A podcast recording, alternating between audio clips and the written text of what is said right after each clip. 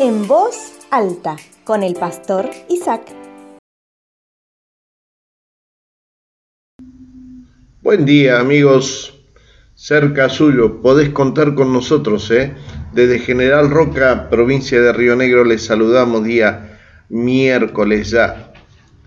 Se cuenta que cierto emperador chino, cuando le avisaron que en una de las provincias de su imperio había una insurrección, dijo a los ministros de su gobierno y a los jefes militares que lo rodeaban, vamos, seguidme, pronto destruiré a mis enemigos.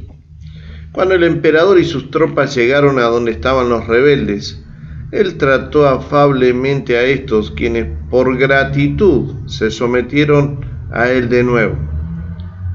Todos los que formaban el, séquito del emperador pensaron que él ordenaría la inmediata ejecución de todos aquellos que se habían sublevado contra él. Pero se sorprendieron en gran manera al ver que el emperador trataba humanitariamente y hasta diría con cariño a quienes habían sido rebeldes. Entonces el primer ministro preguntó con enojo al emperador, ¿de esta manera cumple vuestra excelencia su promesa? Dijiste que veníamos a destruir a vuestros enemigos. Los habéis perdonado a todos y a muchos hasta con cariño los habéis tratado. Entonces el emperador con actitud generosa dijo, os prometí destruir a mis enemigos. Y todos vosotros veis que ya nadie es enemigo mío, a todos los he hecho mis amigos. ¡Wow!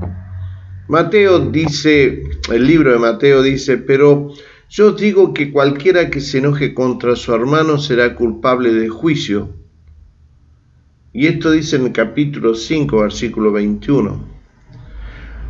Qué tremendo, ¿no? Porque saber perdonar no es fácil. Ahora la pregunta es, ¿se puede aprender a perdonar? Estaba leyendo sobre Martin Luther King y él afirmó que el que es incapaz de perdonar es incapaz de amar. Porque perdonar no solo implica una liberación para quien cometió el error, sino que también libera a la persona que perdona. Perdonar no es algo que hacemos por el otro en la mayoría de las, de las ocasiones, amigos y hermanos, sino algo que hacemos por nosotros mismos. Perdonar no implica aceptar lo que nos hizo la otra persona o que esa persona no tenga que asumir las consecuencias de sus actos. Significa liberarnos de las emociones que nos bloquean y nos impiden avanzar. Cuando le preguntaron a Nelson Mandela cómo pudo perdonar, respondió, cuando atravesé la puerta de la cárcel, lógicamente, me di cuenta de que si continuaba odiando, seguiría en esa cárcel.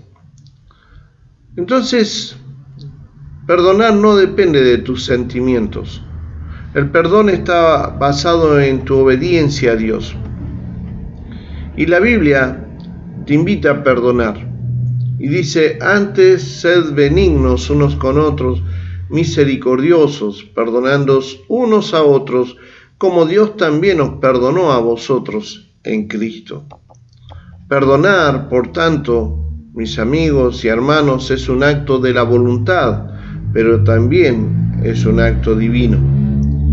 Mientras que tu falta de perdón puede bloquear la fe en tu vida y te va a robar el gozo, cuando decidís perdonar, permitís que haya una liberación en tu interior que te conduce a la paz. Es un poco como una llave que abre las puertas del cielo, permitiendo al Jesús y a Jesús entrar en tu vida. Si no sabes perdonar, primero recibe el perdón de Cristo y luego te vas a dar cuenta que puedes aprender a perdonar. Mis amigos, mis hermanos, nos volveremos a encontrar, pero no te olvides, libérate perdonando.